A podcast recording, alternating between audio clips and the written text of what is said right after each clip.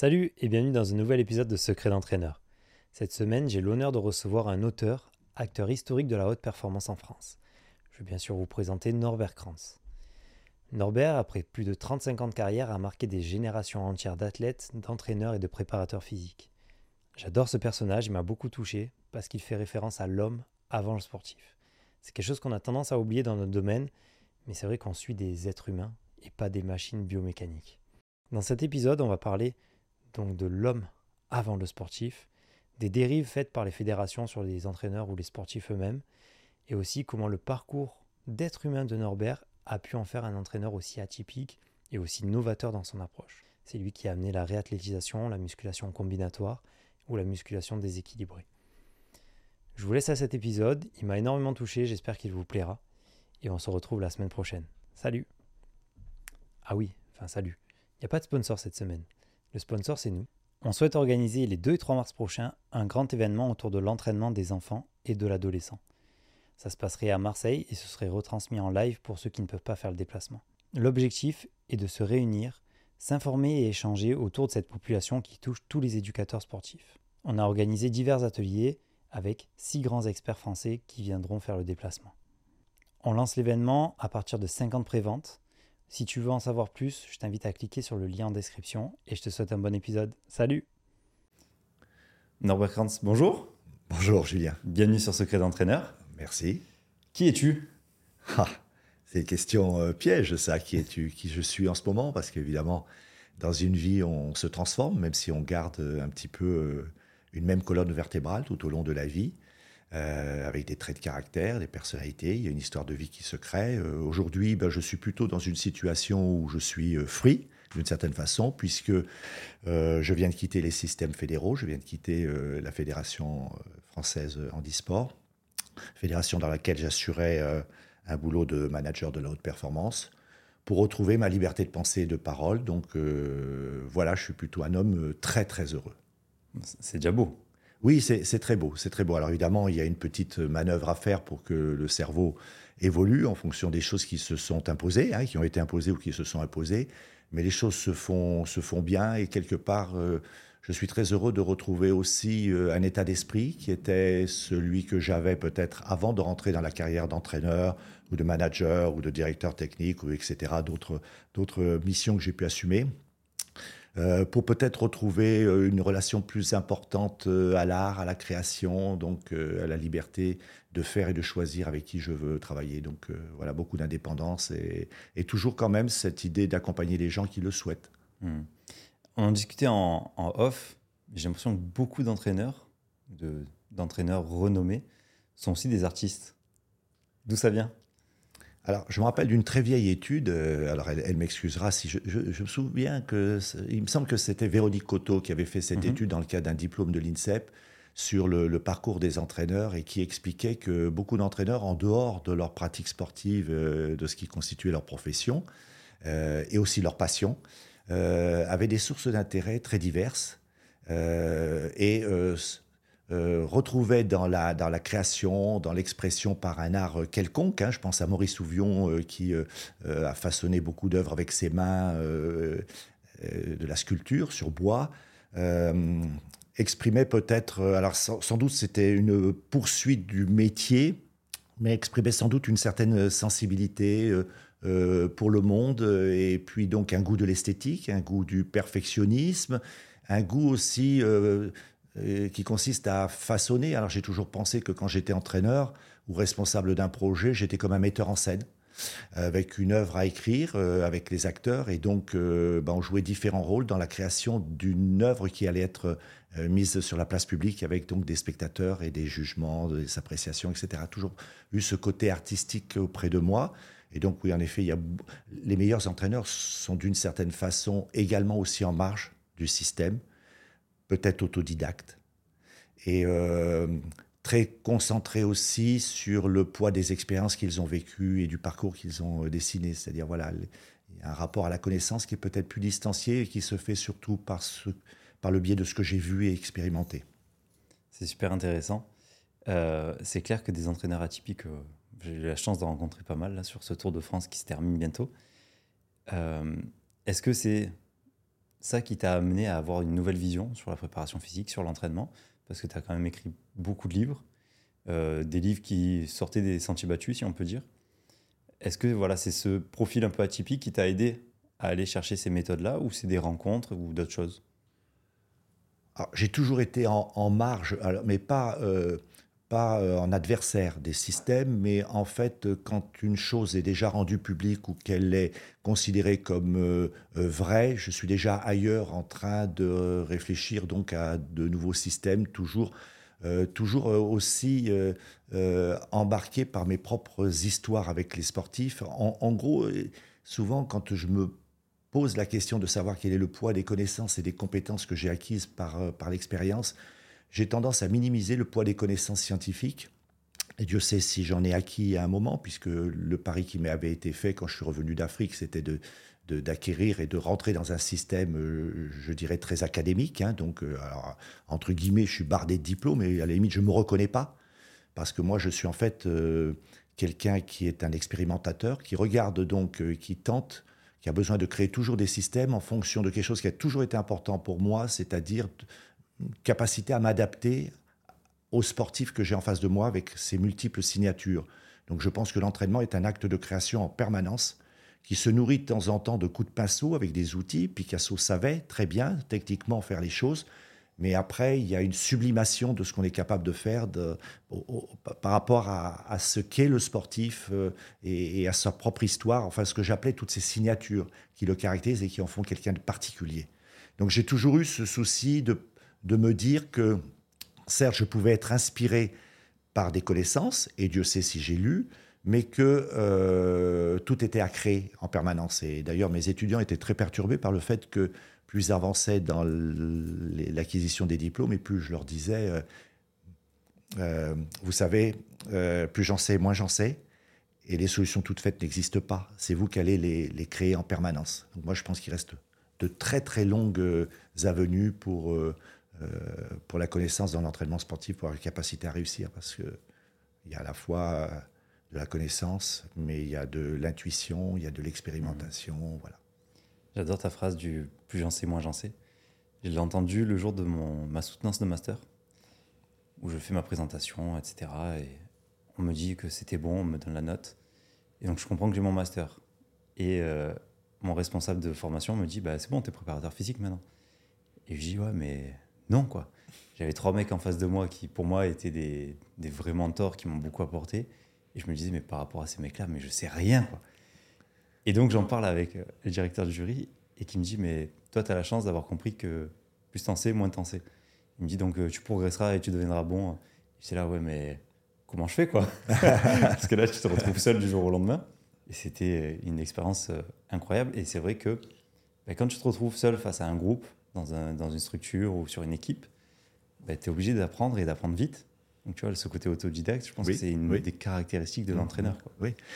Alors, moi, moi je suis quelqu'un qui a toujours pensé que l'accompagnement et la mmh. connaissance de soi aussi était à la base du métier. Donc, si tout à l'heure, tu veux revenir sur la, le travail moi, que j'ai fait en termes de ah, connaissance de moi, mais euh, euh, il y a une croyance qui fait que parce qu'on aurait acquis un diplôme, on est capable de, fonctionner. Euh, alors sans, agressivité aucune hein, et, et, sans faire le, vieux con, je, dirais que beaucoup de jeunes entraîneurs que j'ai vus avaient acquis un diplôme mais n'avaient pas expérimenté, en tout cas n'étaient pas impliqués très fortement.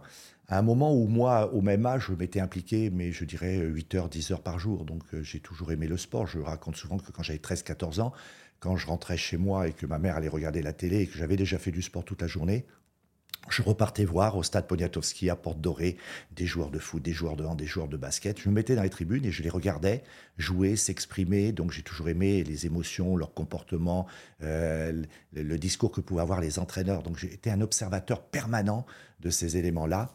Et donc euh, la, croyance que euh, les savoirs font l'entraîneur, alors que peut-être, et c'est un des points sur lequel je ne sais pas si on aura cette discussion, je pense aussi qu'il y a du savoir-être chez les entraîneurs qui est très important. Euh, on a été un peu en échec sur quelques recrutements à un moment parce qu'on n'avait peut-être pas mis assez l'accent sur le savoir-être parce que ça ne se vend pas dans les, euh, en université. Euh, ma capacité à m'intégrer dans un système et donc à écouter aussi les commandes et puis à, à m'adapter donc aux situations singulières, dynamiques, incertaines qu'on rencontre. Donc voilà. Tu es ce que tu prouves? Ouais. C'est une belle phrase. Et, avec même, juste Julien, juste, et avec même aussi euh, un élément très important qui est une remise en question du statut de l'échec. Le bon entraîneur, c'est celui qui aurait toujours réussi, mais c'est faux. C'est celui qui a beaucoup perdu avant de gagner de temps en temps. Et, euh, donc, il faut accepter de, perdre. Et, ce qui est très important, et j'ai toujours été un féru de ça, c'est notre capacité à, par contre, analyser les raisons pour lesquelles on a perdu un moment ou pour lesquelles on a raté un objectif de façon à ne pas refaire deux fois la même erreur. Mmh. Donc, euh, en tout cas, en avoir une analyse et euh, une analyse causale euh, objective. Voilà. Ouais. J'ai bien aimé, j'ai eu Stéphane Morin dans l'émission. je ne sais pas si tu, tu, suis un peu son travail. J'aime beaucoup ce qu'il fait. Et une question que je te poserai probablement à la fin, c'est, je lui ai dit, quel est ton plus grand échec? Il me dit, bah, pour moi, un échec, c'est une erreur répétée qu'on a refusé d'analyser. C'est ça. J'ai adoré. extra. Bah, tu, parles de Stéphane. Euh, moi, alors j'adore Stéphane. Euh, ah, je, le trouve euh, extrêmement compétent et, il a une très grande justesse dans ses analyses et dans la façon qu'il a. Je dirais, c'est un peu une sorte de Voltaire qui nous remet un peu dans des réflexions sur les, pensées communes, les, la culture confiture. Donc voilà. Et je trouve, alors c'est très urticant parce que des fois ça, ça gratte. Il a sa méthode. mais c'est très profond. Et, alors moi, personnellement, j'ai toujours euh, eu à, mes côtés des gens qui avaient ce discours très pointu ou très critique que j'écoutais. J'adoptais pas obligatoirement leur point de vue parce que, par exemple, par moment, leur point de vue n'était pas adaptable aux situations que je rencontrais ou parce qu'à un moment, il fallait bien que prendre, faire un choix. Tes choix sont pas toujours les meilleurs parce que tu as des compromis à faire. On sait parfois que la méthode qu'on a adoptée n'est pas parfaite, mais elle correspond à un moment à ce qu'il nous semble que l'athlète est capable d'accepter. Donc, on, on serait critiquable du point de vue de l'extérieur, mais euh, le, travail de Stéphane est, essentiel. Je trouve qu'on a. Le jour où on n'aura plus de gens comme lui, euh, on n'aura plus de sorte de garde-fou, quoi. il n'y aura plus de singularité. Il n'y aura plus de singularité. Je suis d'accord avec toi. Tu parlais du, chemin et de la connaissance de soi en tant qu'entraîneur. Quel a été ton parcours justement dans la connaissance de toi et qu'est-ce que ça t'a apporté sur le terrain? Alors c'est sans doute la question la plus difficile avec celle euh, que tu m'as posée en début, c'est qui es-tu? C'est très compliqué parce que tu comprends, à 67 ans, tu as vécu beaucoup de choses très singulières. Alors euh, moi, ce qui m'a nourri au départ, euh, c'est pas tellement la vie d'entraîneur. J'étais un sportif très engagé dans beaucoup de sports, mais je le vivais passionnément et je dirais pas, par l'essence du corps, par le corps qui vivait et donc émotivement. Mais j'ai une vie d'homme qui a été ce qu'elle est, mais qui a qui m'a amené à connaître la souffrance, l'échec et la remise en question. C'est une vie qui est, qui, est, complexe, compliquée, qui fait que quelque part, euh, très vite, euh, vers l'âge de 22, 23 ans, il y a une forme d'humilité qui s'est mise en place et le constat qu'il fallait construire maintenant, euh, peut-être autrement que ce par lequel j'étais passé, parce que ce que j'avais vécu était très différent de ce qu'avaient vécu beaucoup d'autres collègues, étudiants que, moi.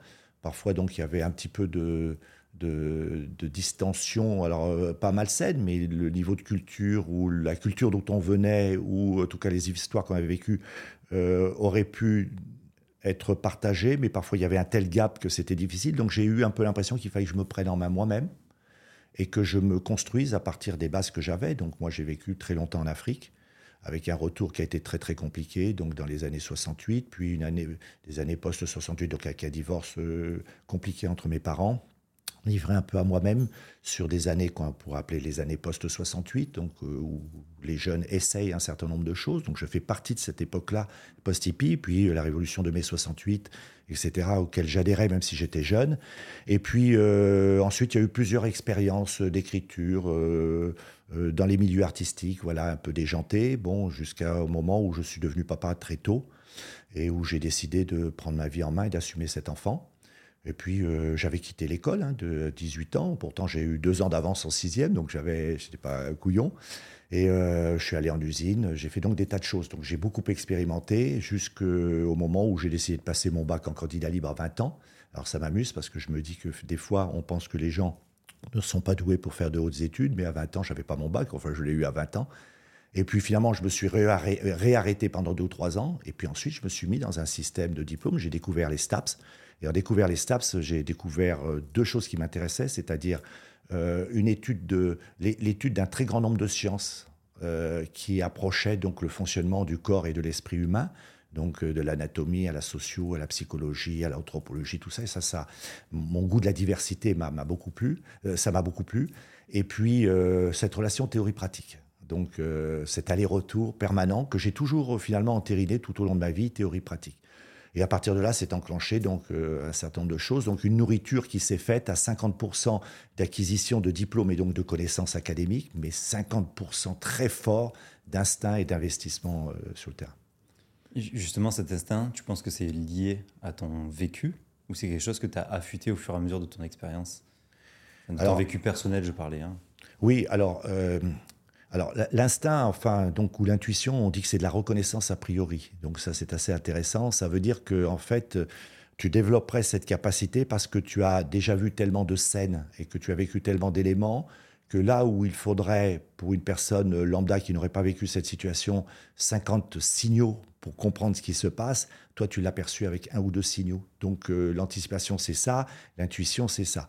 Et je pense que mon intuition en tout cas sur les comportements humains elle est liée, oui, à mes nombreuses expériences avec les hommes. Donc euh, voilà, j'ai beaucoup vécu avec les hommes, voilà, et passionnément. Donc le mot passion est, souvent au centre de mon investissement. Voilà, je ne sais pas faire les choses à moitié. Et puis, euh, tu vois, je reviens sur quelque chose, excuse-moi pour euh, cette régression, mais à un moment, j'avais été très perturbé par une question qui m'avait été posée par un collègue. Je m'étais trouvé très prétentieux. Il m'avait dit, Norbert, tu es le fruit de quoi? De quel système? Donc, qui sont tes maîtres, tes maîtres je me suis rappelé que dans un des premiers bouquins que j'avais écrit, j'avais écrit Ni Dieu ni Maître, et que c'était déjà, ça annonçait euh, ce que j'avais à dire. Et après, j'y ai pensé toute la nuit en me disant, mais, c'est pas possible, tu, tu, as bien été influencé par un certain nombre de choses. Et d'un seul coup, j'ai découvert que j'étais moi-même un patchwork. En fait, j'ai une colonne vertébrale, mais en fait, j'entends tout ce qui se dit, je retiens tout ce que je vois. Et en fait, je ne peux pas dire qu'une personne a eu plus d'influence sur mon fonctionnement, mais tout le monde a eu un impact sur ma façon de penser. C'est-à-dire vraiment, je bois beaucoup ce qu'on me dit et voilà. Oui, donc tout, le monde a été un peu un grain de sable dans ton désert. Oui, complètement. Y compris des gens, donc, et, tu l'as compris d'ailleurs de toute façon, qui pouvaient parfois être complètement en marge des systèmes. Donc j'ai toujours, toujours, mmh. même quand j'étais jeune, été très intéressé par les discours des gens qui sont en marge des systèmes. Je dis qu'ils possèdent d'une certaine façon, et même mes étudiants. Quand mes étudiants, euh, ils étaient nombreux à vouloir que je les tutorise en master, parce qu'ils me disaient, avec d'autres enseignants, on est obligé de rentrer dans des cadres et dans des moules. Or moi, Monsieur Krantz, j'ai un peu une intuition et je sens que vous, avez envie euh, de me suivre. Et je disais, oui, moi, pour moi, aucune intuition n'est mauvaise. On va faire un chemin. Moi, ce que je vais t'aider à faire, c'est ton chemin expérimental parce que tu vas être jugé sur la validation du protocole que tu as mis, etc. Mais tu peux très bien euh, partir sur quelque chose qui est qui n'est pas prouvé et même d'ailleurs des choses ne peuvent pas être prouvables et c'est pas pour ça qu'elle ne fonctionne pas. Et, donc, je suis, moi, très intéressé par tout ce qui est ésotérique aussi. Et tout ce qui, euh, bon, tu vois, à une époque, je pense aux signaux faibles. Alors, parler des signaux faibles, est-ce qu'un tout petit effet papillon, est-ce qu'un tout petit élément peut avoir des répercussions très importantes sur la performance d'un individu? Ben oui, mais bien sûr, tout à fait. Et puis, en même temps, je suis intéressé par l'approche holistique complète euh, euh, à laquelle je suis plutôt un, ben, je suis plutôt un systémique qu'un analytique. C'est ce qu'on voit justement dans tes œuvres, euh, cette prise en charge holistique, systémique. Oui. Euh, quand tu sors la musculation combinatoire, oui. on sort du mouvement simple analytique, on va remettre tout le système en mouvement. Ouais, c'est ça. Comment est-ce que tu en es arrivé à ça? Musculation combinatoire, alors, euh, en fait, je l'ai toujours eu, je l'ai toujours faite et je l'ai toujours pratiquée. Donc, c'était l'idée qu'à un moment, parfois, les systèmes qu'on utilisait en musculation, moi, je suis issu d'une époque où euh, la préparation physique était essentiellement le développement ou la maximalisation des qualités physiques de base vitesse, force, endurance euh, et, souplesse. Et, euh, donc, et malgré cela, et malgré le fait qu'on augmentait la capacité de performance dans ces différents paramètres, il pouvait y avoir des blessures où le tout ne pouvait ne pas être en correspondance avec la somme des progrès qu'on avait fait dans chacun des systèmes. Et donc, euh, j'étais arrivé à ce système, c'est que on isolait tellement pour aller développer des qualités physiques qu'on n'était plus du tout en phase avec la réalité de l'expression du mouvement. et des contraintes que l'athlète avait à subir dans des situations qui sont extrêmement variables et qui ne sont pas statiques. Donc du coup, l'idée, c'était de dire, euh, bah, mélangez les deux. Mettez des éléments qui relèvent de la coordination, dissociation, orientation, équilibration et tout ce que tu veux, mélangez-le de façon euh, fine avec votre musculation pour rendre le sportif plus fort dans l'expression de, sa performance, plus, plus proche de sa réalité. Et donc, euh, tu en es arrivé à la musculation combinatoire Et j'en suis arrivé à la musculation combinatoire. Mais tu sais, j'étais arrivé à beaucoup plus à un moment. Après, si tu veux, la carrière est partie euh, ailleurs. Donc, ça, c'est un des derniers bouquins que j'ai fait. Mais euh, j'étais arrivé à un bouquin, tu vas voir, le titre est, très dur parce qu'il va complètement à contresens. Un, un bouquin sur la musculation déséquilibrée. Donc, c'est-à-dire en fait en prenant en compte, alors donc j'ai écrit en prenant en compte que le sport n'était jamais, se faisait jamais dans des situations d'équilibre, euh, total, mais dans des situations euh, avec euh, l'influence d'un grand nombre de variables et, donc l'adversaire aussi, toi qui es judoka, et que parfois quand on mettait les sportifs dans des situations standardisées, ben, ça rejoint un petit peu le premier élément. On était très loin de la réalité que au fond le sport ce n'était que du déséquilibre permanent. C'est de faire un mouvement ou donner une réponse motrice dans une situation qui n'est pas classique. Et donc, euh, bah, provoquer ces situations-là, bon, donc c'est un peu une suite finalement de la musculation combinatoire, tu vois. Ouais, mais ça, c'est un truc qui, moi, m'a beaucoup marqué, quand j'étais sur le pôle France, je parti du principe qu'en judo, on n'est jamais quasiment en position de squat. Voilà. On est toujours tordu, on a un pied devant, un pied derrière. Et donc, je faisais pratiquer du squat classique, mais sur certains cycles, on décalait des pieds, je surlevais un pied, une fois sur euh, un pied droit sur la pointe de pied, puis voilà, gauche à plat. Voilà, et je, je, faisais travailler sur plein d'amplitudes, plein de façons de faire comme ça. Et une des questions qui me marquait, c'était, et j'avais pas trop de réponses parce que j'étais un peu seul, euh, c'était, je voyais qu'il y avait des déséquilibres, hmm. parce que sport euh, hmm. Où, il y a un côté fort vraiment marqué. Et je me disais, mais est-ce que je dois régler ces déséquilibres hmm. au risque de les rendre moins compétents sur le, sur le tapis Ou est-ce que je dois le laisser et ou peut-être même l'accentuer? Donc, est-ce que tu as une réponse à ça? C'est excellent. J'adore ce que tu dis. J'aurais aimé travailler avec toi.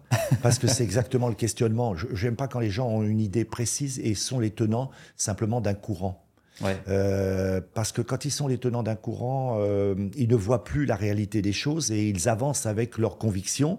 Et, euh, et moi, j'adore avoir des doutes. Alors évidemment, après, il faut qu'on il faut qu'on détermine des solutions. L'athlète, lui, ne peut pas entendre à longueur de journée nos doutes, voilà.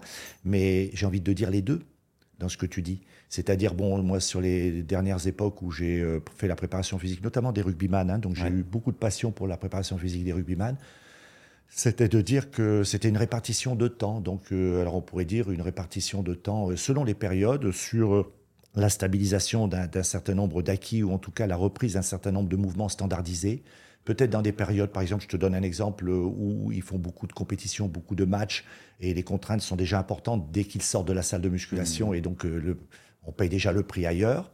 Euh, et puis aussi donc euh, des situations où bah, qui sortent de, de la norme, hein, donc et, et, qui correspondent donc à la réalité. Donc ça peut être un pourcentage. Donc c'est intéressant parce que en fait, je pense que si tu ne fais que l'un et que l'autre, tu arrives forcément à des, limites du système. Voilà. Je, l'ai expérimenté un peu et euh, par exemple sur euh, le transfert du squat sur la poussée du judoka, mmh. beaucoup de choses partent jambes en judo, mmh. même si on n'en a pas forcément l'impression au départ. Euh, j'avais fait un, groupe, alors c'était 3-4 athlètes, parce que j'avais pas 200 athlètes à tester non plus. Et effectivement, ceux à qui je faisais faire que du squat avec une jambe pointe de pied, je disais, bah, ils arrivaient vite à une limite de pousser. Parce qu'après, ils étaient gênés au niveau du dos, ils étaient mhm. gênés sur d'autres patterns. Et il fallait les refaire basculer sur du squat normal pour pouvoir réaugmenter la charge sur ce mouvement un peu de, dissocié. Mais j'adore ce discours-là et cette discussion qui consiste à un moment à euh, aller dans une direction, en voir les limites, à expérimenter. Alors j'adore le fait que tu aies expérimenté. Alors moi, je, reproche souvent aux collègues, euh, même si, je, comme tu l'as compris tout à l'heure, je, cherche de sortir des savoirs savants. Euh, par contre, j'ai toujours, je te l'ai dit tout à l'heure, expérimenté. Donc, j'ai beaucoup utilisé de la mesure. Donc, je suis très proche des Canadiens là-dessus. Alors, pas de la mesure pour de la mesure. Hein. C'est-à-dire, je prends un moment, une orientation que je vais prendre. Je prends l'état de, j'allais dire de délabrement ou l'état plutôt de, de, fonctionnement du sportif sur un critère que je veux mesurer et j'applique six semaines un protocole et je regarde si ça a bougé les choses ou pas. Est-ce que ça a bougé beaucoup, pas beaucoup? Euh, Est-ce que ça a eu un impact sur d'autres éléments? Est-ce qu'il y a eu des transferts négatifs? Mais au moins, je peux parler. Donc, je l'ai fait beaucoup en rugby. Euh, cette idée de, de regarder si, par exemple, euh, des gamins que, pour lesquels il fallait que j'améliore les situations de départ ou en tout cas les, mises en action, on devait les faire, par exemple, sur une piste d'athlée avec des chaussures qui ne correspondent à un sol qui ne correspondent pas du tout à leur réalité, ou si je vais le faire avec les crampons sur un sol qui est parfois gras. En fait, je suis arrivé à la solution, il fallait faire les deux. Parce que la situation motrice idéale permet de lâcher à plus de 100% les choses et peut-être d'avoir des perceptions que tu n'as pas toujours. Mais en même temps, euh, la situation réelle, c'est celle d'avoir des sols plus ou moins durs, plus ou moins mous, avec des changements de direction, etc. Alors donc, je me suis amusé à voir et j'ai constaté en, effet qu'il y avait des gamins qui s'en sortaient bien dans telle situation et, pas très bien dans telle autre, ce qui pouvait m'orienter. Euh, Jean, tu es bien sur euh, tes tests euh, par rapport aux autres, tes, temps sont bons sur 30 mètres sur un sol dans des situations athlétiques, mais je constate que par rapport aux autres, tu, tu, perds un peu plus de temps dans une situation à crampons. Donc je te propose de faire un tiers en situation athlétique, on va dire pure par rapport à l'athlétisme, et deux tiers de travail parce que tu dois aller améliorer ton delta entre les deux. Moi, j'ai adoré expérimenter. Et justement, tu disais que tu as énormément lu. Est-ce que tu as mis en place ou testé tout ce que tu as pu lire ou vraiment il y a des choses où juste le travail intellectuel t'a permis de, l'écarter pour, pour tes besoins?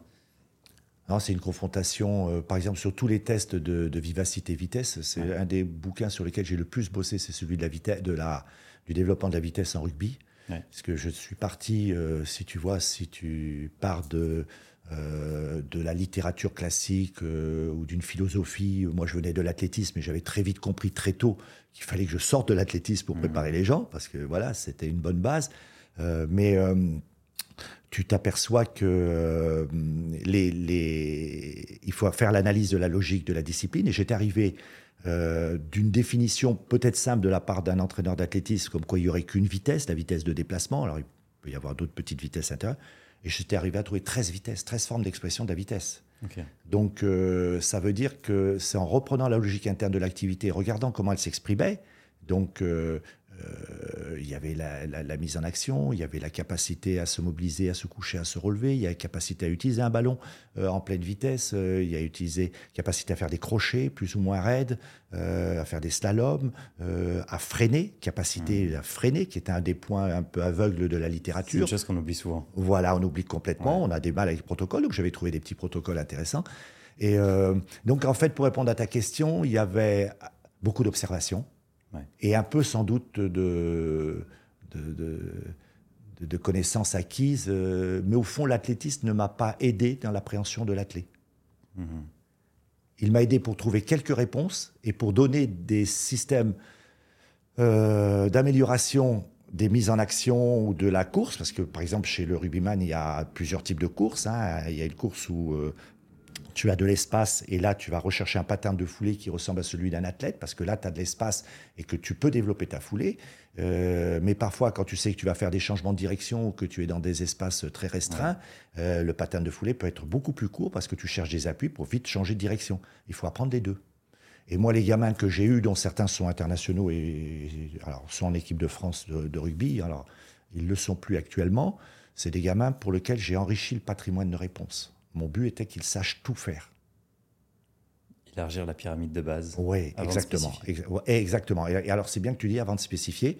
On est, en effet, pendant un certain temps, c'était leur donner la plus grande gamme possible de réponses. Parce que aussi, si tu n'explores pas cette partie de la plus grande gamme de réponses, il faut pas oublier qu'un jour, l'adversaire, il te typera en fonction de ce que tu ne sais que faire. Hmm.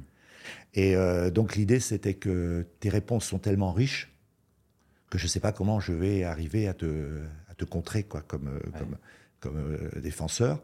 et, euh, et, un temps réservé au moment où on rentre dans les compétitions sur euh, l'expression d'une qualité, soit un point faible, soit un point fort, parce qu'il faut jamais oublier les points forts des individus, jamais les oublier, jamais.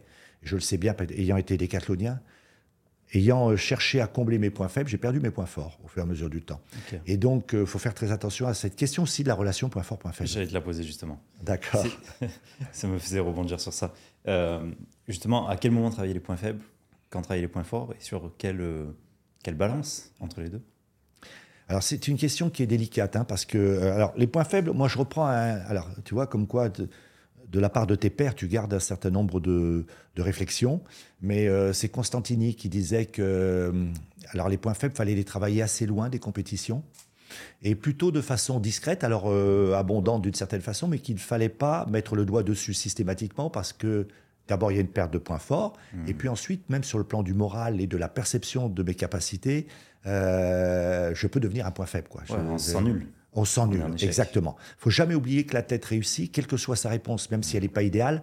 Et d'ailleurs, on pourrait revenir sur les côtés idéaux des réponses. Hein. Euh, en tout cas, à un moment, s'il est devant toi ou s'il est devant vous, c'est qu'il réussit avec une certaine façon de faire. Et donc, il ne faut pas oublier cet élément-là. Et on peut dénaturer complètement le profil de quelqu'un à la recherche simplement des points faibles. Donc je dirais qu'il y a une phase sans doute euh, assez éloignée euh, des compétitions ou des échanges importantes pendant lesquelles tu peux prendre le temps de faire ça parce que tu peux perturber un peu les systèmes euh, mentaux, les représentations, sachant que les points faibles, tu as des points faibles qui sont irrémédiables, que tu ne bougeras jamais. Il faut vite les déterminer et, et, que parfois aussi ces points faibles sont longs à changer. Et tu ne sais d'ailleurs du point faible qu'il est devenu un point normal de fonctionnement que lors du moment où le sportif est contraint à des situations de compétition et où il y a affrontement, où son instinct, je dirais, primaire, ou sa réponse euh, automatique euh, s'exprime A-t-il progressé grâce à ce que tu as pu mettre ou revient-il à ses anciens automatismes Donc, et alors, le deuxième risque, donc, c'est d'abord, c'est tu perds, tu peux perdre du temps à transformer, à vouloir transformer quelque chose que tu ne transformeras plus. Hmm. Parce que dans la, configuration de réponse d'un individu, attention, il n'y a pas que du moteur, il y a de la perception sensorielle, il y a une culture, euh, il y a des tas d'éléments qui sont imbriqués, qui font que la personne peut être d'accord avec ce que tu dis, mais ne veut pas y aller. Elle offre des résistances.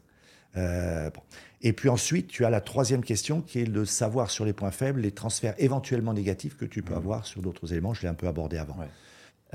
oui, tu disais que des fois la culture est limitante pour faire changer les choses.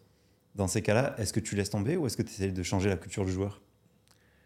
Ah, C'est une discussion de fond et énorme. C'est comme si on te demandait ou on me demandait, pour entraîner aujourd'hui, de modifier ce que tu es comme homme. Alors moi, je pense que c'est très compliqué, que c'est très difficile. Très, très difficile. Et je ne sais pas si c'est positif. D'ailleurs, je reviens sur quelque chose. Il faut faire attention aussi au risque de blessures psychologiques, mais même physiques, qui peuvent être entraînées par le fait que quelqu'un n'est plus dans sa culture d'appartenance, ou n'est plus dans son milieu, ou n'a plus confiance dans l'entraîneur, ou n'a pas confiance dans l'entraîneur, ne croit pas dans les méthodes. Donc c'est assez compliqué. Parfois, euh, les éléments, parlait tout à l'heure des signaux faibles, relèvent de, paramètres qui nous paraissent euh, très loin. Donc moi, je, pense, je, je, vais juste avoisiner ou arrondir un peu ce que tu me disais. Et c'est la période que je traverse actuellement je pense qu'on entraîne comme l'on est comme homme, en fonction de ce que l'on a vécu et des représentations que l'on a à différents niveaux. C'est pas que du négatif, hein. c'est même euh, souvent du positif. Moi, personnellement, j'ai donc, par ma passion, attiré plutôt des gens qui avaient besoin d'être entraînés par quelqu'un qui croyait en eux. Ils avaient souvent été, euh, pas abandonnés, mais en tout cas, ils avaient l'impression que la personne qui s'occupait d'eux n'avaient pas de croyance en eux. Donc j'ai souvent récupéré des sortes de deuxième couteau, des gens qui étaient euh, dans l'ombre, qui avaient réussi, etc. D'ailleurs, c'est pour ça que j'ai eu une petite carrière de réathlétiseur. J'ai récupéré des sportifs parmi les meilleurs mondiaux dans un sport euh, bah, qui était en difficulté. Et donc il fallait leur réintégrer à la fois le champ euh, de la condition physique, mais en même temps la recroyance mentale dans leurs possibilités. J'ai beaucoup travaillé mmh. sur les effets placebo, sur euh, ces, éléments-là qui ne peuvent pas être jetés à la poubelle. L'effet placebo ne peut pas être jeté à la poubelle. Mais donc, voilà, tu vois, donc, euh, vision holistique, tu vois. J'adore que, que, tu parles de l'effet placebo, parce qu'il y a, y a plein d'études qui montrent que c'est 30-40% de mmh. résultats sur certaines choses. Mmh.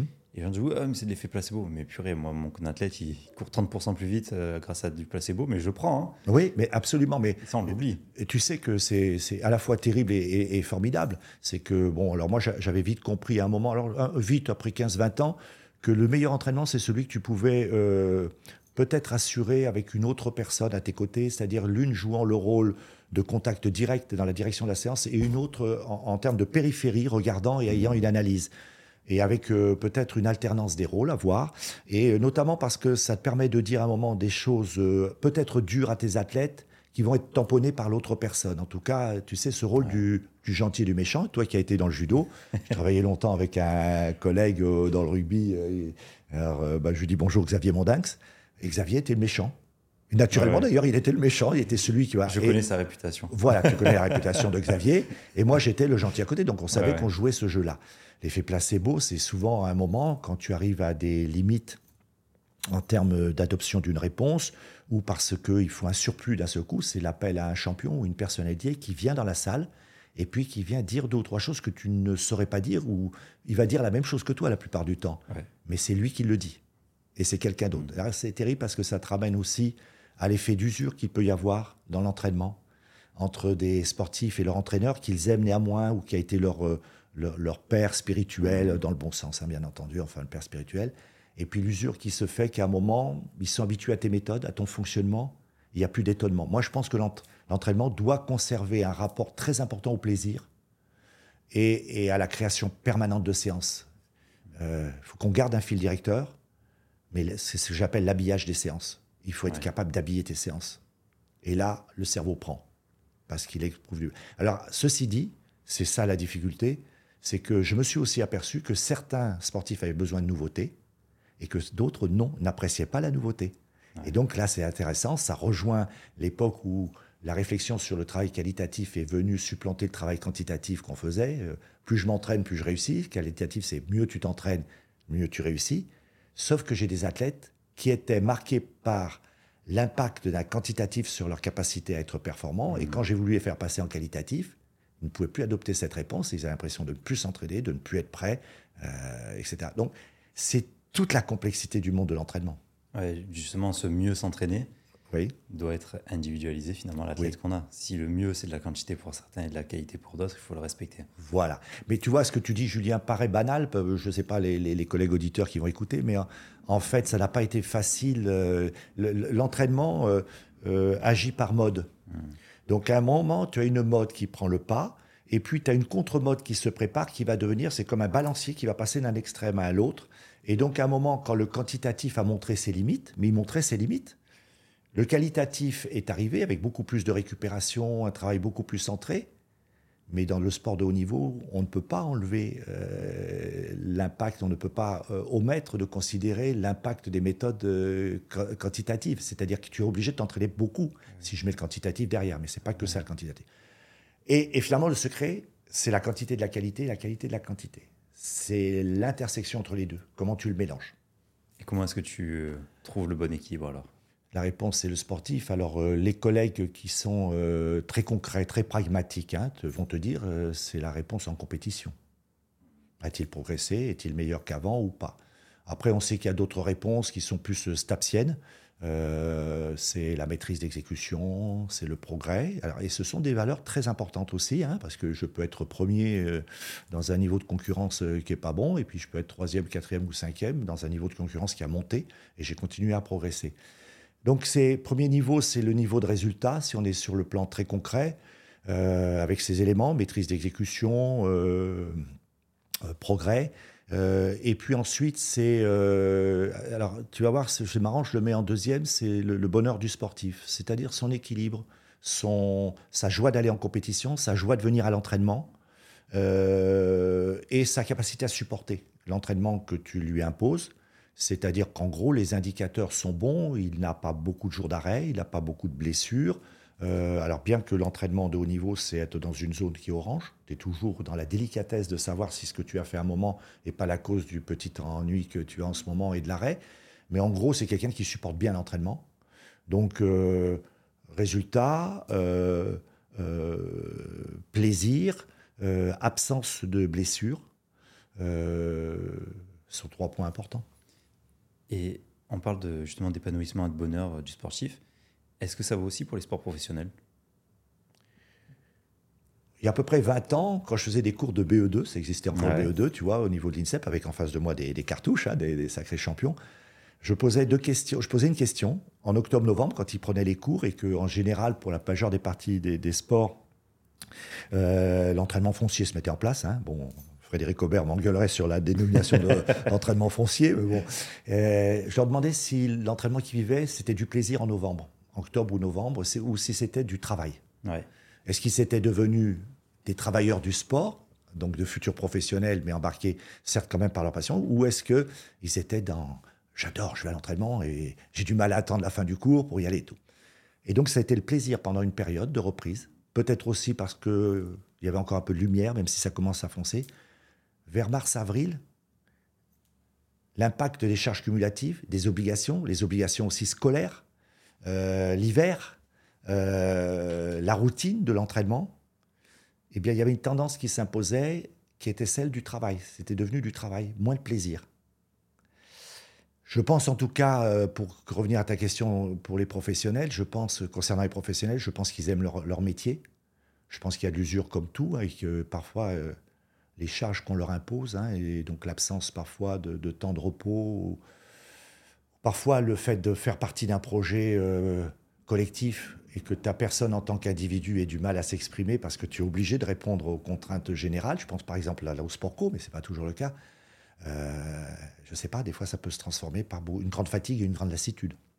Et pour compléter ça, il faut te dire que beaucoup d'échecs parmi les gamins qu'on a pu avoir dans des grands instituts comme l'Institut national du sport sont liés à une usure psychologique. On a eu beaucoup d'échecs. L'INSEP, qui est ma maison mère, que j'adorerais toujours parce que j'ai pu faire ce que je voulais dedans et j'avais beaucoup d'idées, était quand même appelé le bunker par beaucoup de, sportifs. Et tu, euh, euh, la multiplication des contraintes qu'ils avaient, de travail, euh, d'heures à respecter pour récupérer, pour, euh, alors ça c'est plutôt une bonne chose, mais pour manger, etc. Et le fait aussi d'avoir à retourner en cours le soir, fait que, plus les, obligations de résultats sportifs, parce que le système fédéral a investi sur toi, fait qu'il y a une usure mentale très importante. Donc je suis assez sceptique aujourd'hui sur l'intégration de gamins, mais il y a des, limites à, à mon discours dans des grands systèmes qui les dépaysent quelque part par rapport à leur milieu d'origine. Donc euh, j'ai un peu... Je dis qu'il ne faut pas le faire systématiquement. Maintenant, dans beaucoup de sports, tu as besoin de concurrence Ouais. et tu as besoin d'avoir des partenaires adversaires. Donc tu es obligé de vivre en collectivité. Ok. Ouais, donc en fait, c'est un peu comme dans tous les travails, il y a des cycles, si je Oui. comprends bien. Oui. Et en tant qu'entraîneur, il faut accepter qu'il y en ait aussi? Oui. Ou est-ce que justement, il faut essayer de lutter contre ça? Alors, moi, personnellement, hein, je suis obligé de répondre personnellement, moi, la Bien passion m'a habité et a fait en sorte que je suis jamais rentré dans un- une impression de quotidienneté. Ouais. Par contre, les fins de saison sont souvent compliquées parce que les fins de saison s'ajoutent au travail quotidien que tu as mené, l'ensemble des responsabilités que tu as vis-à-vis de chacun des sportifs et les résultats obtenus. Et parfois, les résultats tiennent à pas grand-chose. Alors moi, personnellement, c'est un, un critique que me faisaient mes, mes, mes collègues, c'est que souvent, je, regardais non pas ce qui avait réussi, mais ceux sur lesquels euh, je m'étais trompé. En tout cas, on n'avait pas obtenu le résultat escompté. C'est ce qui m'a amené à me, rendre, à me rendre meilleur pour la suite, mais aussi euh, à me culpabiliser peut-être pour des choses pour lesquelles j'étais pas coupable, parce qu'après tout, à un moment, tu es pas coupable et tu n'es pas responsable de la vie totale de ton sportif. Euh, Il y a des choses que tu ne maîtrises pas dans le- l'environnement extérieur. Euh, mais donc les fins de saison étaient compliquées quand même parce que tu as besoin à un moment d'appartenir aussi à ta famille. hein. Il y a le problème de la famille que tu vois plus à un moment où ta femme en tout cas ou tes enfants acceptent ou non ou pas, de gré ou de force, que tu pars tous les week-ends et que tu es tout le temps et que c'est le fameux, le fameux aussi la fameuse question qu'on s'est tous posé à un moment. Est-ce que quand ton téléphone sonne à 20 h et que c'est un sportif que tu suis euh, étroitement euh, veut te parler, est-ce que tu prends le téléphone ou pas? Et moi je l'ai pris. Je fais la même erreur. Voilà. Je sais pas si c'est une erreur d'ailleurs. mais- Non, alors c'est intéressant ce que tu dis, la même erreur, parce qu'en fait, Sur je ne sais plan- pas si c'est une erreur. Sur le plan perso. Oui. Mais alors, tu vois, là, par contre, on rentre sur un autre problème, c'est le décalage entre nos investissements parfois et l'investissement de l'autre en face. Parfois, on est plus motivé que les autres, on donne plus de sens aux autres, et ça, c'est une grande source de, grande source de souffrance. ça. même euh, envers nos sportifs. Oui, Des fois, on a absolument. tellement d'attentes. On Exactement. veut tellement bien faire les choses alors qu'eux sont juste là, en- on verra ce qui se passe. Oui, oui, c'est ça. Que ça crée un Exactement. décalage. ouais. Oui, oui. Ça fait qu'on se responsabilise beaucoup Ouais. sur un certain nombre de choses sur lesquelles il faudrait garder du relatif. Et comment tu fais pour apprendre à gérer ça? Pour les jeunes entraîneurs qui nous écoutent ou... Je dirais, il y a marcher beaucoup. Ouais. Il faut marcher dans la ville, dans les bois, prendre une heure, une heure et demie de temps en temps pour se retrouver seul avec soi-même. Euh, faire attention au moment où euh, on est embarqué par la somme des contraintes et on commence à ne plus bien raisonner. C'est-à-dire que les, les obligations prennent le pas sur notre capacité à, à analyser les choses. Alors, ça veut dire que c'est un glissement qui se fait tout doucement, mais on agit dans l'urgence. Euh, on agit mal, on ne prend pas le temps d'expliquer, euh, on ne prend pas assez, à mon avis, de temps de repos, qu'on ne s'ajuge pas parce qu'on a le quotidien et qu'on veut l'assumer, mais et voir aussi euh, quand par contre aussi des collègues nous, veulent nous le faire comprendre. C'est-à-dire, attention, ton discours a changé. Est-ce que tu as vu que tu t'adresses pas à tout le monde ou que tu t'adresses à un certain nombre de personnes? Euh, Un peu comme tous les sportifs d'ailleurs. Mais moi, ça m'arrivait pas. Mais euh, en gros, c'est le tableau de bons pas. Quand un athlète va commencer à rentrer dans les phénomènes de surentraînement, il devient irritable, euh, euh, il bâcle son échauffement, il est un peu pâle, euh, il y a toujours des tas d'emmerdes, toujours des temps d'arrêt. Donc d'un seul coup, tu as une multiplication d'éléments qui font que c'est une alerte. Les fameux signaux faibles.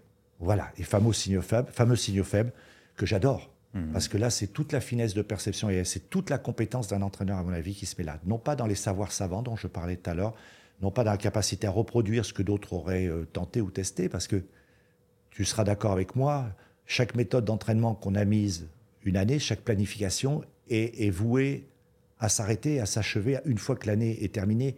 Chaque acte de planification, même si c'est le même athlète, est à nouveau une création.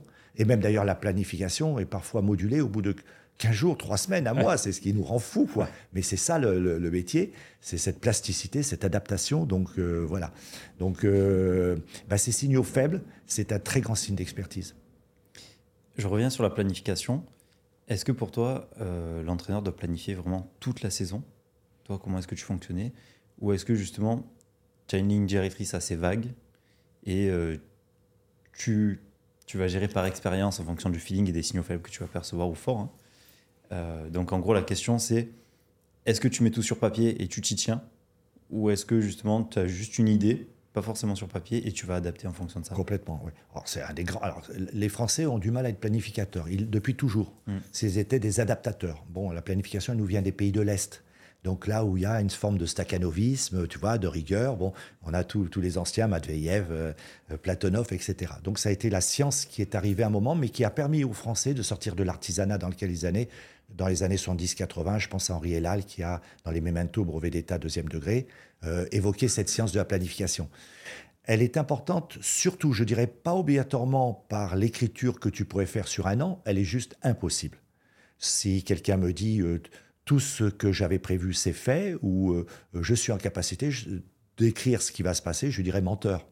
Ce n'est pas possible. Et, euh, c'est aussi ce qui a fait que beaucoup d'entraîneurs français ont renoncé. C'est cette, euh, cette croyance, en tout cas, qu'il fallait absolument, malgré tout, même si les signaux étaient faibles, aller à l'encontre de ce que euh, était attendu, de persévérer dans la poursuite d'une planification qui a été dessinée deux mois, trois mois, quatre mois avant. La planification, elle est douée, elle est, destinée à être revue en permanence. Même si je, t'accorde une concession, il faut jamais oublier quelque chose. Donc, alors c'est la régulation, hein, planification et régulation, se marient et vivent ensemble.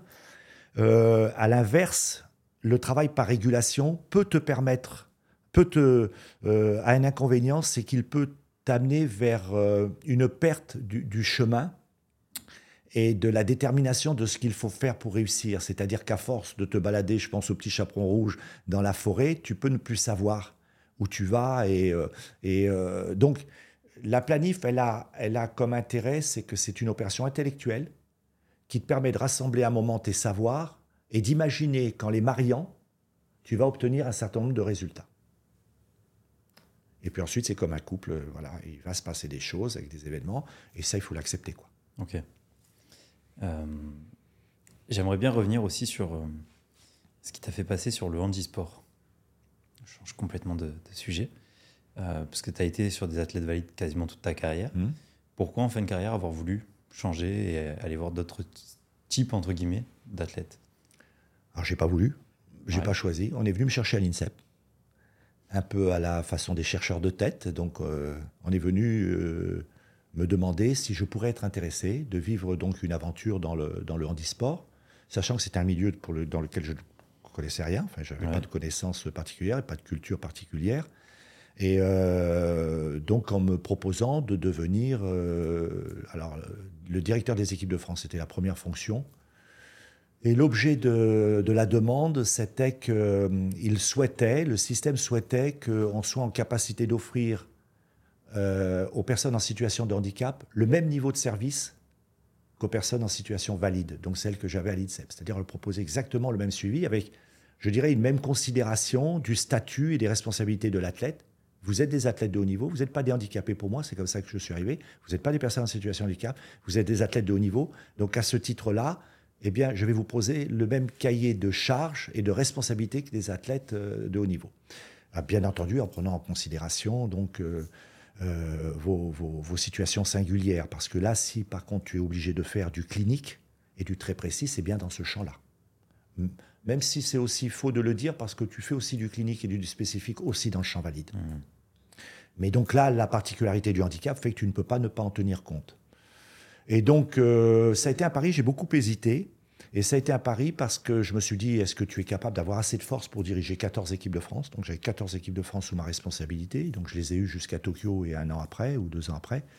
Et puis, euh, est-ce que tu es capable de t'acculturer? Est-ce que c'est pas une forfaiture de ta part de dire que tu pourrais euh, t'adapter à une situation, à un système, à un, pu- un public, pardon, euh, qui n'est pas celui d'origine pour lequel tu t'es, as consacré ta vie, quoi? Et donc, et puis finalement, j'ai accepté parce que j'aime les paris. En fait, j'aime les enjeux. Ce sont eux qui me motivent et qui me rendent intelligent. Quand il n'y a pas de pari, je te redeviens, je trouve, euh, je me sens pas bien. Et donc, ben, j'ai accepté ce pari. Qu'est-ce que ça t'a apporté en tant qu'entraîneur? Alors, j'étais pas entraîneur. Enfin, donc moi, j'étais responsable. voilà. Ouais. Donc c'est vrai que c'est pour ça que. Est-ce que ça a changé quelque chose sur ta vision de l'entraînement, disons? Euh, alors, ce dont ont bénéficié, je pense, mes collègues euh, entraîneurs et responsables de discipline. hein. Donc, euh, moi, j'avais le paranatation, le parathlétisme, euh, j'avais le rugby fauteuil, euh, j'ai le cécifoot. Donc, tu vois, tous ces sports-là que tu vois un peu plus maintenant à la télé. C'était le fait que je connaissais exactement le niveau de responsabilité qui était le leur. Je n'étais pas quelqu'un qui était parachuté parce qu'il aurait été un administratif ou qui serait passé par des réseaux. Je suis jamais passé par les réseaux. C'est ce qui explique peut-être qu'à un moment, j'ai pu me faire évincer parce que j'ai euh, perçu comme un réseau à un moment. Il faut être, faut être clair. Il y a un réseau quelque part qui m'a peut-être éliminé, de gré ou de force, enfin. Et je ne sais pas, euh, d'ailleurs, s'ils avaient mesuré que je donnerais ma démission aussi à la fin. Euh, quand je me suis présenté à eux, ai dit je suis un, un des vôtres. J'ai été à votre place. Et je vais vous proposer ce que peut-être je n'aurais pas eu. Beaucoup d'accompagnement, beaucoup d'écoute, une fermeté sur ce qu'on se doit comme devoir et ce qu'on peut avoir comme objectif, parce qu'on représente la nation. Mais je suis votre père, dans le bon sens du top, père hier, votre accompagnateur. Voilà. Et donc, euh, j'ai offert à ces gens-là une tranquillité, une montée en puissance et une tranquillité. Et idem pour les sportifs. Donc, pendant les deux premières années, je me suis déplacé partout. J'ai rencontré tout le monde, tous les acteurs. Donc, tu imagines 14 équipes de France, donc tu imagines le nombre d'entraîneurs que ça fait, et euh, personnel aussi. hein.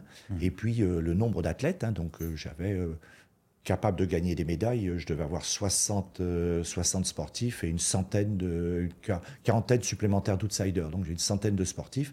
Et comme je suis quelqu'un d'humain, bah, ceux qui étaient même en troisième couteau et qui étaient des jeunes qui allaient monter, je m'adressais aussi à eux. Donc, j'ai beaucoup rencontré.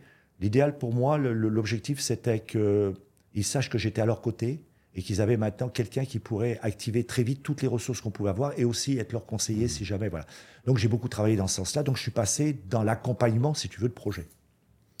Et est-ce que aujourd'hui le milieu fédéral laisse place à la créativité, tu penses? Ça dépend de qui est à la tête et comment la personne euh, euh, se représente l'évolution des entraîneurs. Bon, donc on a des DTN qui sont en, responsabilité des fédés, parfois les présidents, parfois le président a la main mise sur le DTN, parfois le DTN a gardé un, certain, une certaine autorité. non, et puis, euh, Olivier Poli sera très bon si jamais tu, lui demandes de s'exprimer là-dessus. Euh, non, moi, j'ai toujours été beaucoup plus vite que les systèmes. J'ai toujours eu une idée par jour. Et c'est ce que l'INSEP appréciait chez moi. Et comme disait, tu vas trop vite. Tu n'emmènes pas les autres avec toi, donc attention au gap que tu fais. Mais quand je parlais avec les collègues, les collègues me disaient, mais c'est très bien que tu avances, tu continue. Donc euh, non, la création n'est pas, pas au rendez-vous. alors d'abord, c'est jamais le temps. Euh, c'est trop, trop près de la compète, c'est trop loin, euh, ça n'a jamais été fait. Euh, oui, mais si ça n'a jamais été fait, ça ne veut pas dire que ça ne marche pas. Et donc, il y a. Alors, et, là, c'est intéressant, Julien, que tu m'emmènes là-dessus. Moi, j'ai un gros document que j'ai présenté pendant quelques années, un partout où on m'invitait, qui était sur ce que j'appelle le pouvoir créateur des entraîneurs. Je considère qu'on doit former les entraîneurs à aller chercher au-delà de ce qu'on leur apprend.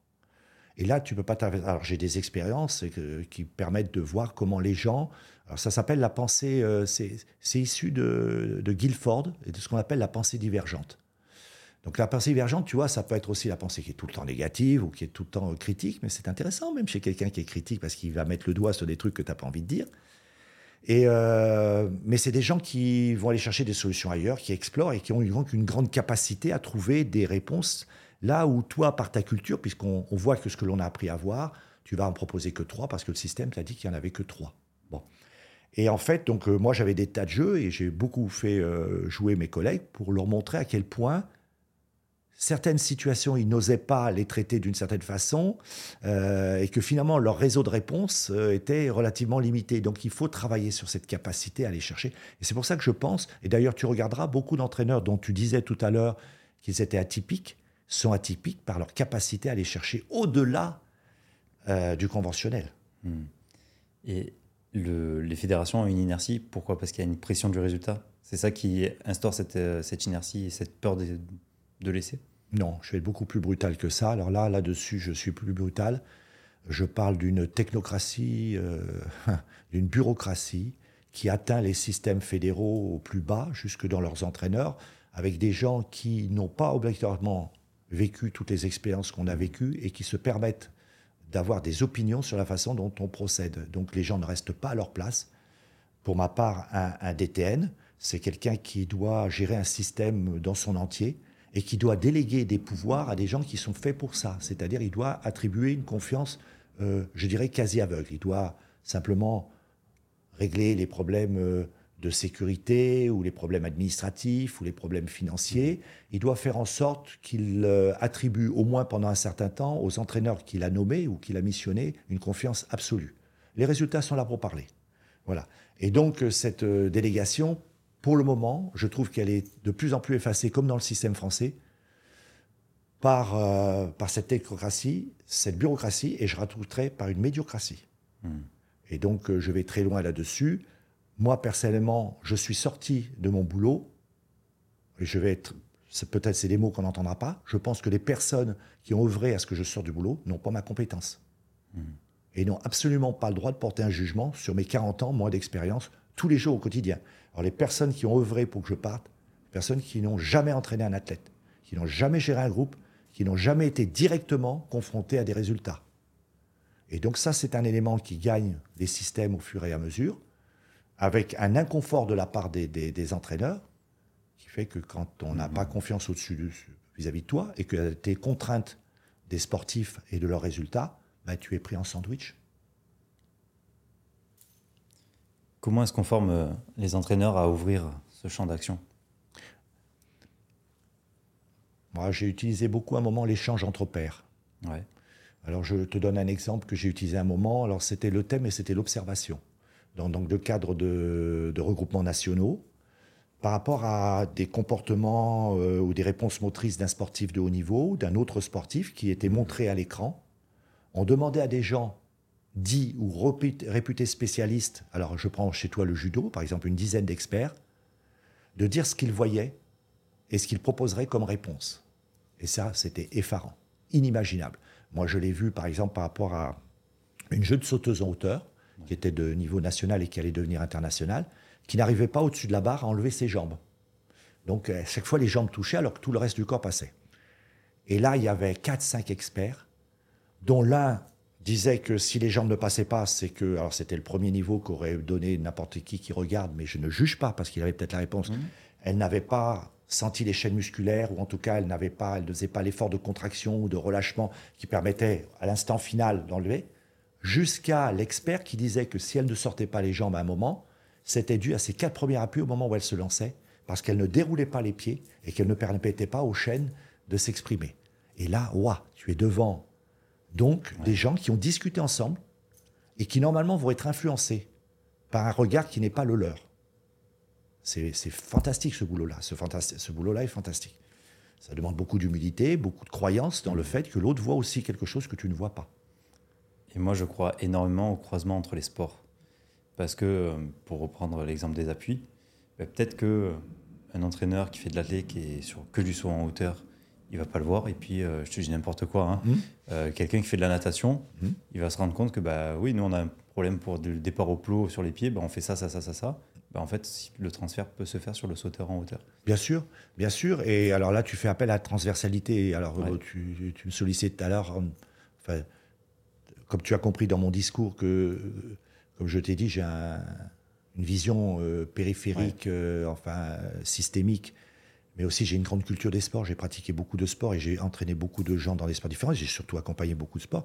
Je me suis servi souvent d'autres supports sportifs pour faire progresser mmh. euh, les sportifs. Or, je te dis le truc le plus basique sur des coureurs de demi-fond ou de fond, qui est donc donc il y avait une certaine usure parce qu'il répétait toujours de la course et tout, et qu'il y avait des fragilités tendineuses. On a fait du travail en piscine. Donc on a commencé, je te parle de ça il y a 30 ans, mais on a commencé à faire de la course en piscine. Ensuite, pour le travail du souple, on a alterné du travail de natation parce que ça ne pardonne pas. Quand tu nages, tu dois souffler à des moments déterminés. Et puis ensuite, on a fait du travail associé avec de l'apnée, c'est-à-dire je crée une sorte d'hypoxie. Et puis ensuite, je les faisais courir, etc. Euh, jusqu'à l'utilisation euh, de boxe française pour des hurdlers, parce que en boxe française, tu lances tes, tes jambes dans tous les mmh. sens et que tu es en qualité d'appui. Donc en préparation périphérique ou générale, plutôt que de répéter ce que tu faisais depuis deux ou trois ans, et donc j'ai des vidéos superbes où il travaille à, euh, à danser, voilà, et donc j'ai utilisé la danse, j'ai beaucoup utilisé la danse. Par exemple, parmi les, les, les solutions folles, j'ai fait danser mes rugbyman. Ça s'appelait le haka. Donc euh, je les ai fait danser parce que je suis parti du principe que l'échauffement, qui n'est pas quelque chose que les joueurs de sport co aiment faire, euh, qui est pour eux euh, donc souvent une source d'ennui. Alors la question c'est tu mets le ballon, tu mets pas le ballon. Tu dis 10 minutes avec ballon, 10 minutes avec ballon, enfin tu fais des trucs comme ça.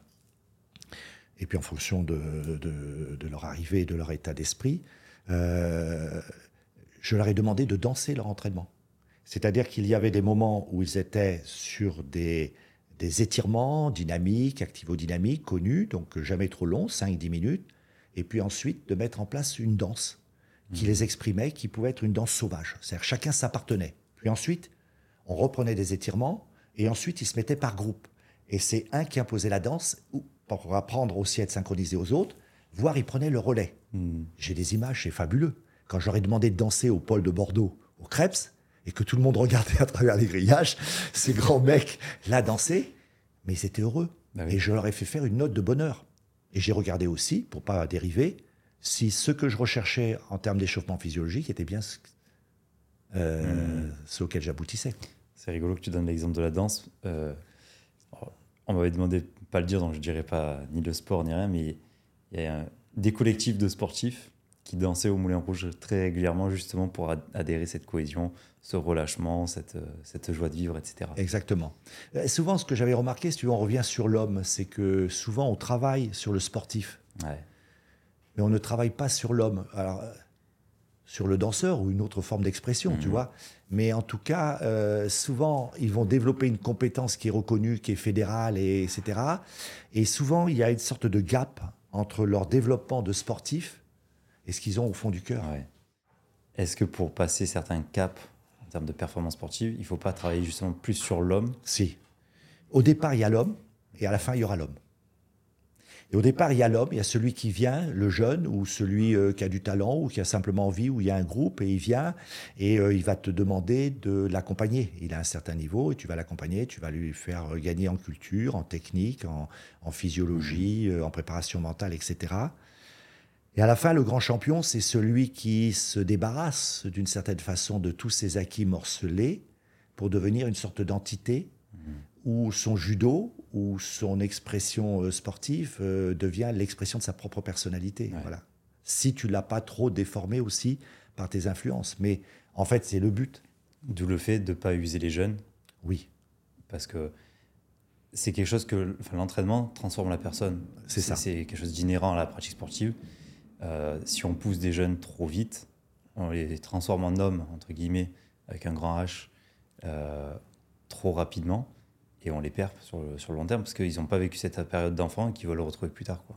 Ah, ça, te rattrape un tout, ça te rattrape un jour ou l'autre. Parce que Ouais. tu n'as pas vécu un moment de- durant les, les phases de développement de ta personne, phases Ouais. liées souvent à l'adolescence. hein. Euh, et, et parfois, euh, l'obligation qu'on peut leur donner de, de se contraindre à des éléments. Tu sais, j'ai vis-à-vis, par exemple, des contraintes nutritionnelles, un discours légèrement décalé, euh, mais qui n'est pas négatif contre les bonnes attitudes et les bons euh, éléments, mais je considère que le cerveau ou le corps des gens ont besoin de substituer un moment parce que euh, on ne peut pas être que sérieux, on ne peut pas être que dans les normes. Et moi, je le voyais à l'INSEP, puisque j'y ai dormi très longtemps, euh, quand tu imposes l'adoption d'attitudes qui sont juste froides et, vues de l'extérieur, parce que tu ne peux pas réfuter ces attitudes, mais que tu vois que le soir, il y a quelques boîtes de pizza qui sont devant les chambres, c'est que les gamins ont besoin un moment d'une sorte de plaisir, que tu le veuilles ou non. Ils vont le faire de façon sauvage. C'est-à-dire que le cerveau, le cœur, euh, le corps, l'ambiance, voilà. Bon. Alors, toutes ces phases-là, pour nous, c'est de les articuler, c'est-à-dire à la fois de le faire grandir, euh, mais de tenir compte des stades et puis de leurs histoires personnelles. Chacun a une histoire personnelle. Euh, Alors là aussi, je te parlerai facilement de, des expériences que j'ai fait dans le domaine du rugby. D'ailleurs, au départ, je ne suis pas appelé pour être préparateur physique de rugby. C'est assez étonnant. Je suis appelé pour euh, travailler sur des problèmes de dynamique de groupe. Et, euh, et j'ai beaucoup travaillé sur le fait de savoir qui était qui dans le groupe. Alors j'avais 35 rugbyman, mais qui était le grand frère? Qui était le père? Et quel- qui, qui était associé à- à- à- au grand frère? Que- Quelles valeurs étaient associées? Ou même s'il n'y avait pas la dénomination de quelqu'un, comme dans un, un village de, de, euh, de Gaulois, euh, la valeur ou la fonction qui était ajoutée. Donc euh, tu entendais un tel qui disait, euh, moi j'admire quand ils osaient parler, parce que c'est très difficile. parler. Ils devaient dire ce qu'ils étaient. Donc euh, je suis vaillant, je suis pas vaillant, je me trouve pas très performant. Donc beaucoup ne parlaient pas. 16, 17, 18 ans, hein, beaucoup, beaucoup ne savaient pas parler d'eux. Donc une bonne modestie, mais d'une certaine façon, bon. Et donc je disais au reste du groupe, dites-lui, à Jean, à Pierre, etc., ce qu'il est dans le groupe. Et là, c'était bluffant parce que les gars disaient Ah, quand tu joues en match, j'ai une admiration pour toi. Quand je suis arrivé, je me rappelle, quand j'étais jeune, je t'ai vu jouer. Et, euh, et, et donc, j'ai beaucoup travaillé pour qu'ils apprennent à se connaître, qu'ils assument leur rôle dans leur groupe et qu'ils n'aient pas peur d'être ce qu'ils étaient. Chacun a un rôle et va avoir une influence. Donc, tu vois, beaucoup d'éléments euh, de ce type-là. C'est une génération qui a bien grandi, celle- celle-là. Qu'est-ce qu'un bon entraîneur pour toi? Alors, en théorie, euh, après une- un premier niveau de réflexion, et après je t'en donne un deuxième, le bon entraîneur, tu sais que c'est très difficile comme question. Je sais.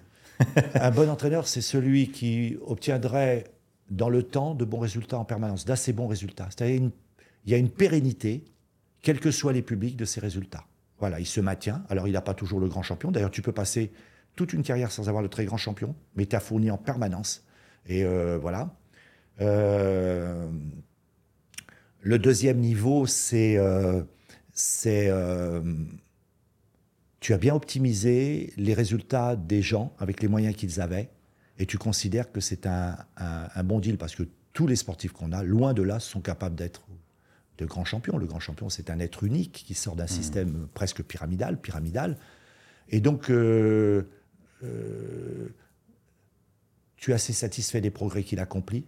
Moi, je pense à quelqu'un à un moment qui entraînait, qui avait accepté d'entraîner une petite grosse quand elle avait 15 ans, mais vraiment une petite grosse, et qui deux ou trois ans après est en finale des championnats de France de javelot.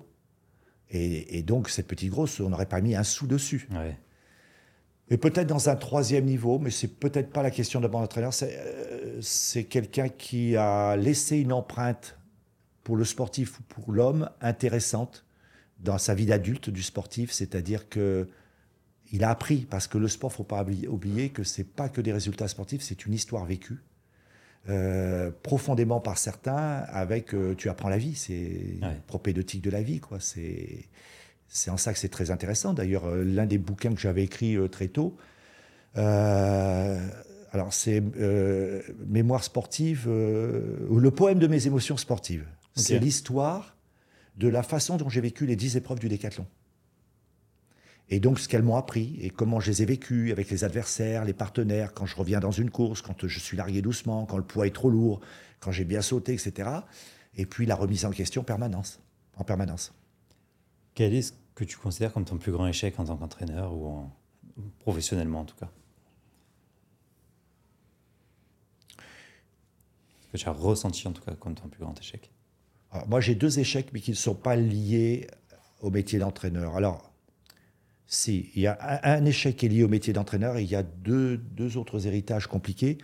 En métier qu'entraîneur, c'est vraisemblablement sur mon propre fils, qui était euh, un espoir à 20 ans du décathlon, donc euh, qui était un jeune international. Euh, on a peut-être voulu aller trop vite, un moment. Et ça, c'est le fruit d'un mariage. Parfois, là aussi, j'ai beaucoup travaillé sur la typologie complémentaire ou pas, ou opposée de l'entraîneur et de l'athlète. Euh, mon fils et moi, on est marqués par la même chose. C'est un systémique et c'est un compétitif. Et donc, deux en même temps, ça a créé. Donc, ça veut dire que ce fils, donc là, euh, quand il était fatigué, il voulait quand même continuer parce qu'il adorait ce qu'il faisait Ouais. et la relation au père. Et quand moi, j'avais été athlète, je m'arrêtais jamais. Je veux dire, j'allais aussi à la limite parce qu'il y avait une passion qui m'a marqué. Donc, on a peut-être additionné notre cumul de passion et notre euh, incapacité peut-être à se gérer tous les deux. Bon, ça, ça a été un, problème. C'est quelque chose que j'ai plus ou moins mal vécu parce qu'on a commencé à donner dans la blessure, puis il y a eu réitération de la blessure, etc. Et euh, euh, par contre, après, en tant que professionnel, j'ai deux fois la même histoire qui s'est passée. Donc une fois lorsque j'étais président du Stade Bordelais d'athlétisme, qui était un club que j'avais repris, qui était dans un état en déliquescence euh, important, et avec une bande de copains, donc on avait fait renaître un club et on est remonté en élite, la première fois qu'un club bordelais remonté en élite. Et puis, euh, une sorte d'homme d'affaires véreux est arrivé, euh, a fait des promesses. Et puis je me suis senti tout de suite euh, écarté. Et puis comme il y avait un rapport d'homme à homme et que je ne voulais pas qu'il me marche sur les pieds, moi qui avais conduit toute cette affaire, euh, je me suis sorti du système et j'ai coupé entièrement avec euh, toute l'histoire du Stade Ok. Bordelais. Donc ça a été un premier truc que j'ai mal vécu parce que c'est les fameux problèmes de garde rapprochée. Et je pense qu'on est beaucoup à faire cette erreur. Qui sont nos vrais amis Et en a-t-on autant qu'on imagine En fait, c'est dans les moments difficiles qu'on le sait. hein, dans- euh, voilà. Mais donc, la garde rapprochée, ça veut dire que le deuxième niveau de cercle n'a pas été si près que je, je- je l'imaginais au départ. Et moi, j'ai toujours eu une confusion entre euh, m- moi, capacité d'investissement et de donner, et ce que je pouvais être en droit d'attendre en retour, mais j'ai jamais attendu en retour. Mais quelque part, il n'y a plus personne. Ouais. Tu te dis, merde. Puis le deuxième, c'est l'affaire il y a trois mois euh, où je vois le boulet de canon arriver. Donc, c'est en tant que manager des équipes de France. Je reviens quand même de Tokyo euh, où on m'a. on- on- on, m'a- on me crédite d'une certaine réussite, d'une certaine façon, 41 médailles, on double ce qu'on avait fait à Rio. hein. Et je laisse le système avec une grande capacité de réussir à Paris, hein, donc peut-être 15 médailles d'or, et etc. Et puis, euh, bah, la même histoire, c'est-à-dire que je me sors parce que ça ne, on ne, ça ne matche plus avec Ouais. le, le mec euh, qui a pris des responsabilités, qui vient juste d'arriver. Et puis, euh, bah, où sont les copains? Où, où sont ceux dont je te parlais tout à l'heure, que j'ai pris sous mes bras, que j'ai accompagné de mes bras et que j'ai aimé, que j'ai embrassé, que voilà. Où sont-ils? Alors, est-ce que c'est parce qu'ils n'osent plus? Est-ce que c'est parce qu'ils savent pas quoi dire? Est-ce que parce qu'ils savent que j'ai coupé totalement? Mais ouah, c'est, ouah, je dis toujours, c'est brutal, quoi. Voilà. Ouais. Quelle formation tu conseillerais aux entraîneurs qui nous écoutent? Euh, alors, on ne peut pas évacuer euh, les formations, euh, je dirais, pseudo-universitaires ou les diplômes qui sont mis, les DU, en place. hein. Donc, moi, d'ailleurs, je suis celui qui a créé le diplôme qui s'appelle plus comme ça, le, le DU de l'INSEP. Le diplôme de préparateur physique Ouais. de l'INSEP, c'est moi qui l'ai créé. Puis après, il a pris une autre dénomination, il a été ouvert vers l'Europe, etc. Euh, je suis assez pro-DU. Ouais. Euh, et, euh, mais la formation, je dirais entre guillemets, savante ou des. Alors, les DU sont quand même bien foutus, on appelle des professionnels, hein, donc c'est quand même très intéressant. C'est pour ça que je les préfère à des, parfois des masters qui sont euh, souvent gorgés de gens qui n'ont pas vu le terrain ou qui sont quand même très éloignés ou qui te parlent de choses qu'ils ne connaissent pas d'une certaine mmh. façon. Donc euh, le conseil vaut mieux que la réalité. Donc bref, mais à condition que ça soit nourri par une implication sur le terrain. C'est-à-dire, pour moi, le DU n'a de valeur, ou ces formations n'ont de valeur, non de valeur, que si tu es impliqué 66% euh, de ton temps dans un projet fort. Ok.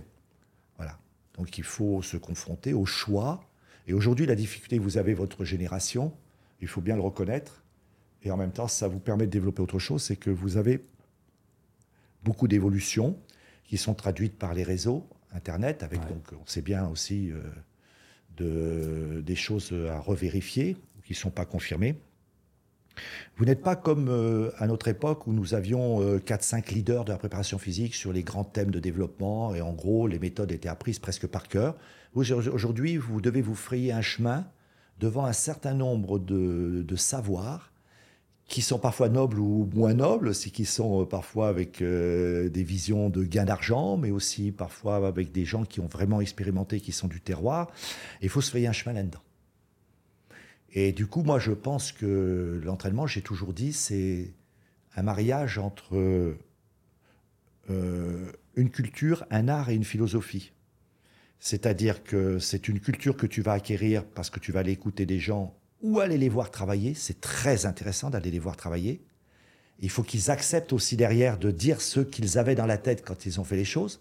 Parce que des fois, tu peux voir une séance et tu peux ne pas comprendre pourquoi, ou tu peux être déçu parce qu'une séance a des apparences très ludiques. Ou les... Mais c'est parce qu'il a choisi un moment de mettre des contenus sous forme ludique, et c'est pas sa mmh. séance type.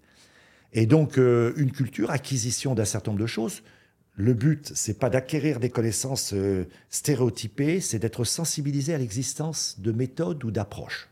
Moi, je parle de sensibilisation. Ça existe et ce mec-là procède comme ça. Ça m'intéresse, je vais voir à quel moment je veux y aller. Et puis, euh, c'est une, culture, c'est une philosophie, parce que, comme je te l'ai dit tout à l'heure, c'est l'homme qui va paraître. Euh, que tu le veuilles ou non, les gens que tu entraînes se rappelleront à la fois de toi, un peu comme technicien, mais de l'homme qui a été à leur côté. Mhm. Et puis c'est un art parce que ben, justement, entre toutes ces connaissances procédurales, euh, mais aussi euh, alors livresque, et, mais toute ton appréhension par ta capacité de perception de ce qu'est la personne, euh, c'est toi et moi, on peut avoir exactement, on peut être deux robots et avoir fait exactement le même type d'études, même expérience. Je suis pas, alors je ne sais pas si on aboutirait à la même proposition de séance parce que tu mettrais une connotation que je n'ai pas vue. Et mmh. jamais je me suis permis, en tout cas moi, de juger de la qualité d'une séance. Jamais. Ça, c'est un truc, alors je suis très fier de ça. Parce que je considère que je ne suis pas dans la tête de la personne et que je ne suis pas dans son niveau d'appropriation des choses. Je peux ne pas être d'accord avec quelque chose, trouver que c'est dangereux, etc. Mais je considère que souvent la personne a une logique. Ce qui est très mauvais, c'est quand la personne n'a pas de logique. Si la personne a une logique, elle me dit Norbert, j'ai fait ça. Moi, je faisais avec mes études. Qu'est-ce que tu avais derrière la tête? Tu as fait ça? OK, par rapport à ça, ton contenu, je le trouve en adéquation. Mais tu avais ça derrière la tête et ça, tu un, un emmerde. Il y a une dissonance cognitive là, entre eux. Voilà.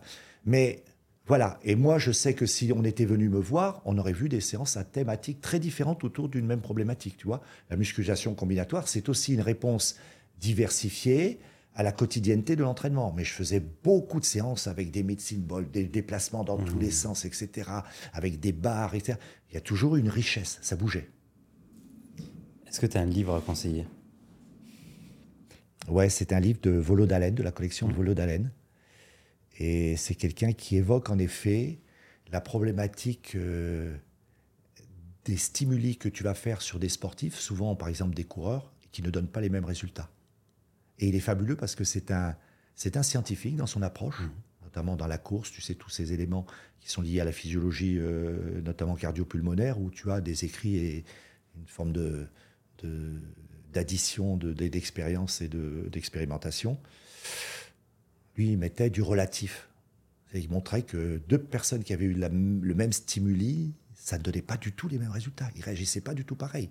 Et ça, ça a foutu un bordel dans le bon sens du terme, parce que ça veut dire que euh, tes méthodes, rigoureusement et rationnellement en termes de compréhension, tu peux t'attendre à quelque chose, mais si toi et moi, on s'en va dans un pays où il y a du soleil et qu'on se met à poil au soleil, on va pas bronzer pareil.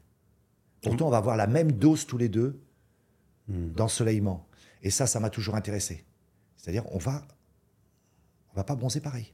Moi, je brûle. Toi, tu brûles. Voilà, tu vois Exactement. Et donc, ça veut dire que. c'est pour ça que c'est un art. Je te laisse le mot de la fin. Euh, Julien, je te remercie parce que je m'étais éloigné par mes histoires euh, personnelles et professionnelles du monde du sport. J'ai même dit euh, ces derniers temps que je coupais définitivement. J'ai même regretté d'avoir dit oui à ton appel. Je l'ai fait encore une fois parce que j'aime les gens et que quelque part euh, ta démarche me plaisait. Et mais j'avais très peur de n'avoir rien à te raconter.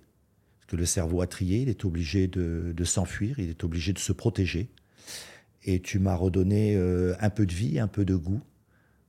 Je te fais vraiment un compliment. Tes questions sont d'une grande pertinence. Elles nous amènent à beaucoup de questions centrales qui alimentent euh, le quotidien de l'entraîneur et puis aussi euh, tous les, les temps euh, a posteriori après l'entraînement où souvent on rentre en voiture et on réfléchit. euh, ces 30 ou 40 minutes qu'on a, où on réfléchit à ce qu'on a fait, ce qu'on va faire et voilà. Donc merci beaucoup. Très très bon moment pour moi. Merci Norbert. Bon ben voilà, l'échange est terminé. J'espère que ça t'aura plu.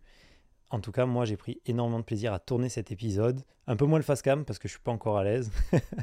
Mais voilà, on se retrouve le mercredi prochain 17h et en attendant, n'hésite pas à aller voir le lien pour les conférences. C'est super important, ça peut nous aider. Salut